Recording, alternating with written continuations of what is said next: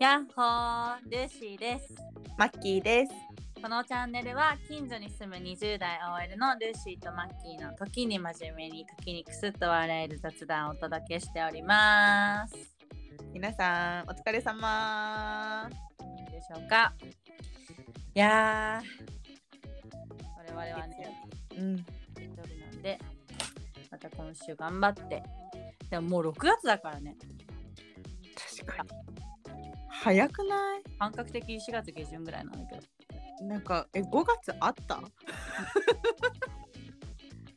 いやもうこうやって年を重ねていくんでしょうねきっとなんか年々さ、やっぱり。一ヶ月とか。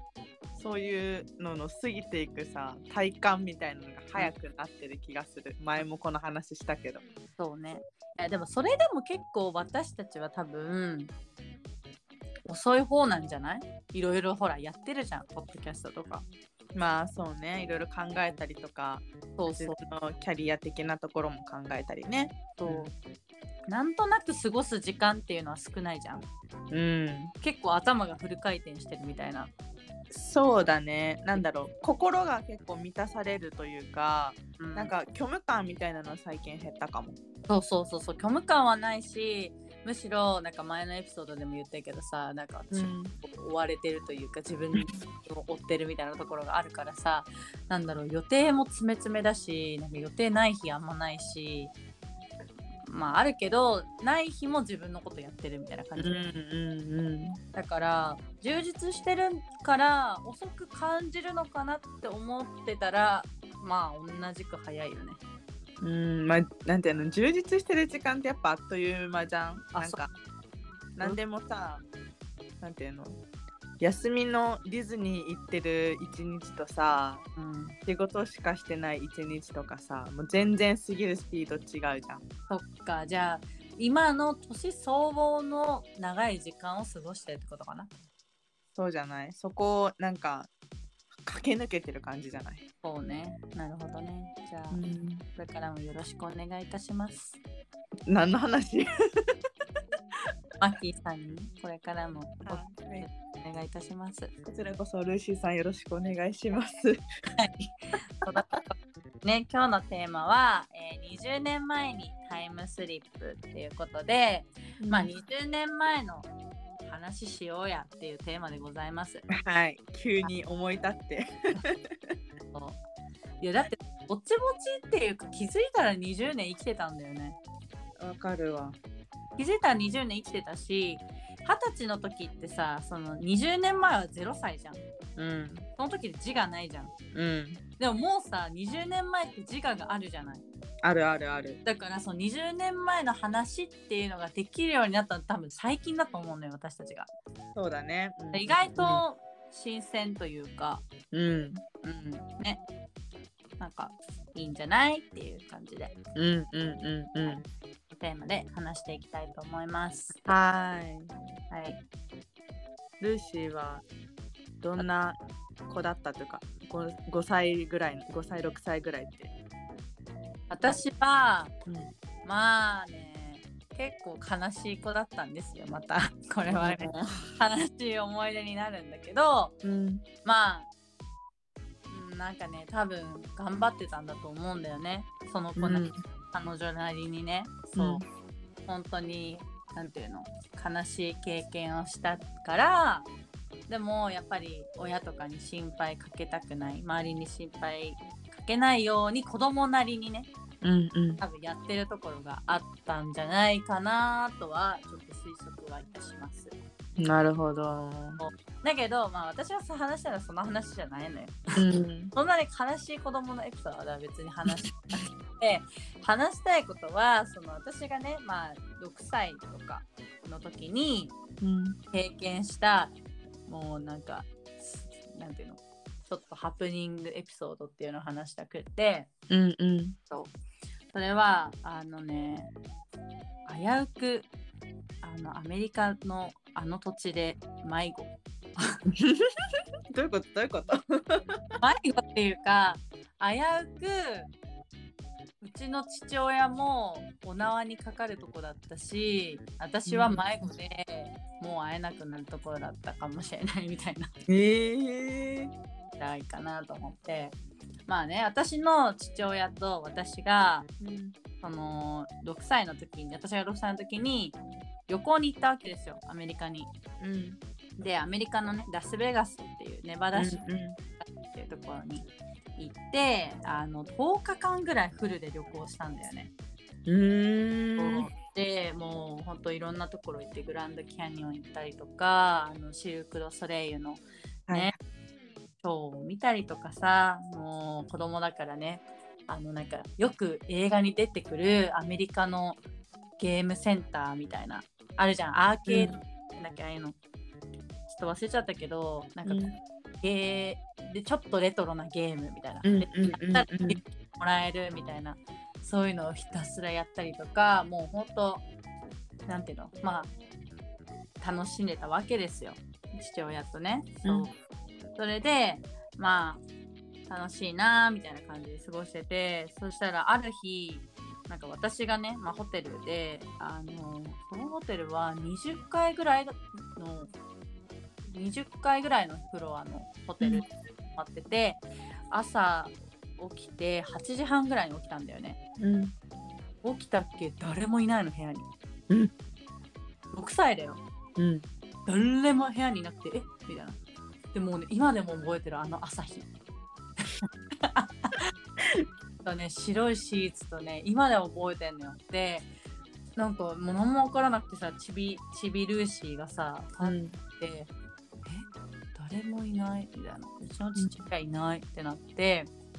もういろんなところは探したのうんベッドの中とかもうお風呂の中とか いるわけないのにさ、うんトイレの中とか。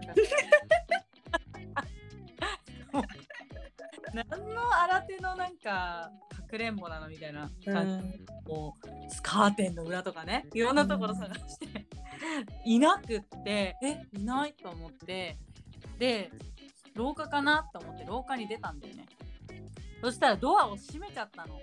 あそしたらもうオートロックじゃんホテルのあうんオートロックだし私はパジャマだし裸足だし寝癖だしみたいなこのマジで本当にもう寝起きのね状態で、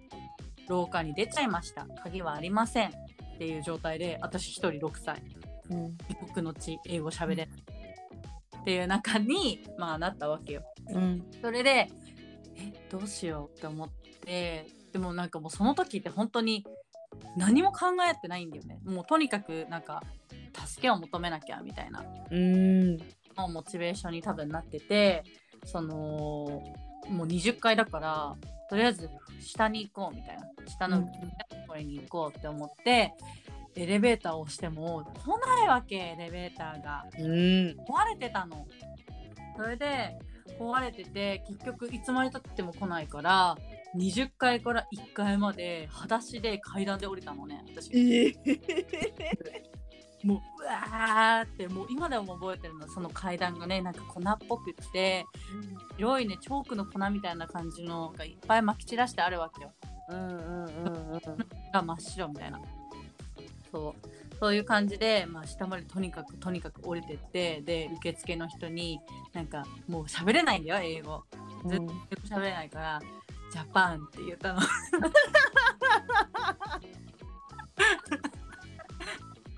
もう知ってる単語「ジャパン」ジャパンとパパパパだけ言って、うんそしたらそのフロントの人がね何かを察してくれて「おいで」みたいな感じで「分かりました」みたいな感じでついてってそしたら もうね映画に出てくるようなあのでっかい黒人の 黒服着たねでっかいもう多分2メートル以上あるのようん黒人もう肩幅もこんなみたいなうんこんなん言われてもそう、 もうめっちゃでかい肩幅の黒人の黒服の人がバーって来て、何と思うじゃん。そしたらね、私のことをね、こうやって、わーって抱きかか えて、肩の上に乗せたの。みたいなだからなんていうの本当に人の上に人が乗ってる状態みたはいいな、はいはいはい。あるじゃんそういうアニメ、うん、うん、あるね。そういう感じになってえどこへなんかもうおみこしみたいなどこに連れられていくのみたいなうんうんうん。でで連れられてったら日本人の人がいたんだよねへえ。日本人のおばあちゃんがいたのうん。で日本人のおばあちゃんのところに連れられてでその日本人のおばあちゃんが、えっとそのまあ、ラスベガスってさカジノがあるから、うんうんうん。カジノのディーラーさんをやってたんだよね。うんうそうでその日本人のおばあちゃんのところに連れられてで日本語喋れるからパパがいなくて、ああでこうでみたいなで名前はこれでみたいな話をしてでそのカジノ全体に館内放送が流れてねそうで迎えに父親が迎えに来たっていう話だったんだけどん。え、結局お父さん何してたの。父親はもう夜中中カジノしてた。だから結局カジノって子供入れられないからうんうんだと子供2人だとさ基本日中はセットじゃんうん。だから夜中しか行く時間ないんだよねうん、でたまたまルーシーが朝早く起きちゃってパパが戻ってくる前にそうそ目うが覚めて誰もいない状態だったから大騒ぎになったっていうことね。でも基本的にはやっちゃダメなのそのうん一人部屋に置いておくっていう未成年のねうんうん中学生以下だったかなちょっと週にも多分よるんだけどうんそういう幼い子供を例えば普通にね子育てしてても家に一人で置いておくとかってできないうんああのアメリカはでもう普通に犯罪だからだからこうベビーシッターをさ雇ったりするじゃんよく映画とかでうんうんそうだから今考えればやばいことなのよ 普通になんか普通に犯罪なんだけど犯罪っていうかまあ無意識にね日本人はやっちゃうじゃんそういうの、うん車の中に置いてくとかそうそれをやってはいもうね本当に危なかった 危なかったっていうかまあ6歳にしては結構大変な経験だったなって思うよそうだねうんいやーそ壮絶うん壮絶6歳のルーシーの迷子話でした。いすごいなちょっとその話されたらもう私話すことないんだけどない。だって、ようやくしたらだって迷子になった、見つかったって話じゃんいや私もうそれで言ったら今話そうと思ってたこともぴょって終わってはいって感じどうぞ、続けて。えもうなんかもう全然ストーリーとかも何にもなくてただの あのただのワンシーンだけを私は覚えてるっていうやつなんだけど、私の思い出6歳の時のだ6歳なのかな5歳だったかもしれないんだけど覚えてるのはあの多分ね小学校その5歳6歳の時にうん小学校4年生とか5年生に間違えられたっていうことがあって、えー間違えられたっていうのもちょっと語弊があるんだけど体が大きかったの。そう身長はね5歳6歳にしては高くってだって10年は、あ、10年は嘘だわ。10年早く思われて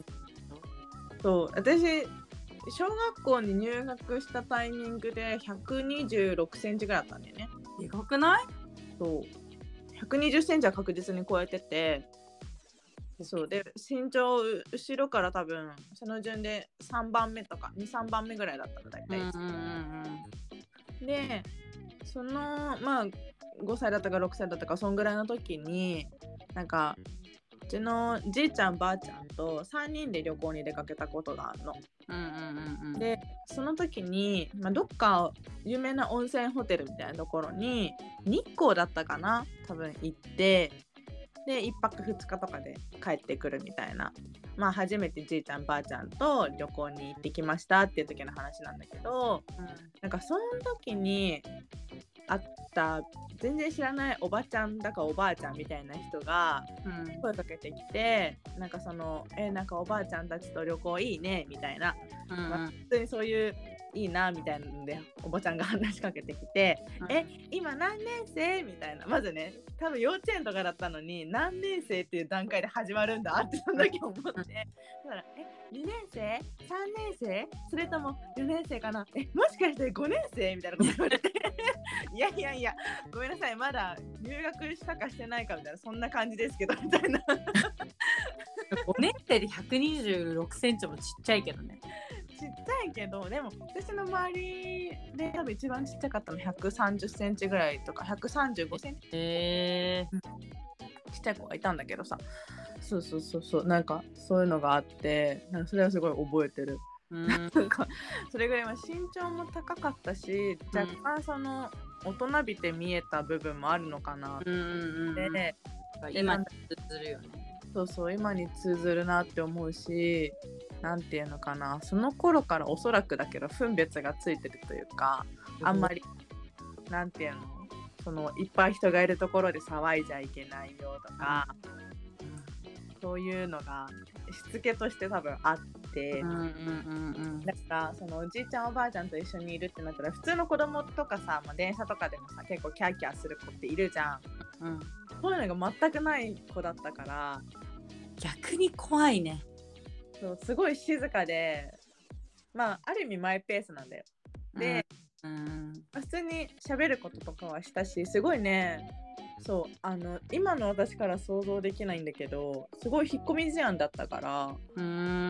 んなんか周りから見たらめっちゃ静かな子みたいなうんうんうんだったのもあってなんかすごい大人っぽく見えたし背も高いのにそういうあんまり喋れないからあなんか大人なんていうの分かってるなみたいなうんね振る舞いをいいいい子いい子だよねえそうそうそ大ういい人子からすればいい子よねそうそうそううんうんっていうのがあってそうなんかまだ多分幼稚園だったんじゃないかなあれだからえまだ年長ですけどみ たいな言った記憶がある年長さんでその口調や ば年長けどねそこまでは多分なかったけど「ああの年長さんです」みたいなあの それ。いやでもやっぱさそこからこうねほんとマッキーのルーツっていうかさ前のエピソードでも言ってたようななんかいい子でいなきゃみたいなことが多分作り上げられてるよねそうそうそうそうそう20年染みついてるって結構なかなかなかなかこれ剥がせないよね40年ぐらい必要なんじゃないそれ剥がすのにうんの年数なんていうのどこまで剥がす必要があるかってのもあるけどねね、うん全部をさ脱ぐ必要はないじゃんうん多分そのある程度さそのなんていうの場面わきまえての振る舞いとかは必要だしうんうんあ自分を抑えなきゃいけないところだって絶対あるじゃん。うんうんうんうんそうってなったら、まあ、全部が全部解放されなきゃいけないとは思ってないけどうんうんすごいね分厚いコートみたいなのずっとうん、本当だね。いやー、ちょっとずつ脱いでいこう。ねちょっと重ね着しすぎてるわ今ちょっとね、今 ね、多分暑いと思う。うん 相当暑いこれから暑くなるしね。ちょっと身軽にした方がね。うんうん、私、一個ちょっと思い出したんだけど、その幼稚園エピソードで。うんうんいいよ。なんかね、 幼稚園の運動会あるじゃん。うんなんか屋内でやるんだけど、うん幼稚園っての運動会って、まあ、当たり前のように家族が来るじゃない。うんうんう家ん族が来てまあ応援してもらうんだけどその時に私もう家族が来たことが嬉しくて泣いたのえー、みんなが見に来てくれたってえ圧倒して嬉し泣きして競技できないっていう本末転倒やんっていう、ー、やばうん、っていうのを思い出した今こんなことあるもうなんかみんなが来てくれて嬉しいって言ってたえー、これどういうことって感じだけど今思えばそれもなりそうだけど寂しかったのかな普段そういう自分が注目を浴びる場がなかったとかいやあったと思うけどねちょっとわかんないんだけどまあそういう思いあるそれで言うとあれだわ私運動会エピソードで言 うとこれいつの話かわかんないんだけど運動会ってさかけっこするじゃんうんかけっこするときに私かけっこの要領分かってなくてえ あの「用意ドン」でみんなが走り始めて横を見て走るんだってなっていやいやいやなんか走り出してなるのを見てから動き出すみたいなんだと思ってたのな。え用意ドンに合わせてなんか走る以外の何かをすると思ってたのいや単純に走るこなんていうの何をするか分かってなかったんじゃないええだからどこに向かうか分かんないとかどのタイミングで走り出すかが分かってないとかあじゃあ一人が置いてかれてうん走ったのその後あ走った走った走ったけど 走るんだこの競技はってそうでも走るにしても多分走ることは分かってたんだろうね走ることは分かってたけどどのタイミングから走っていいかが分かってなくてうんうんうんで なん学べよって話なの練習も絶対するはずなのにさ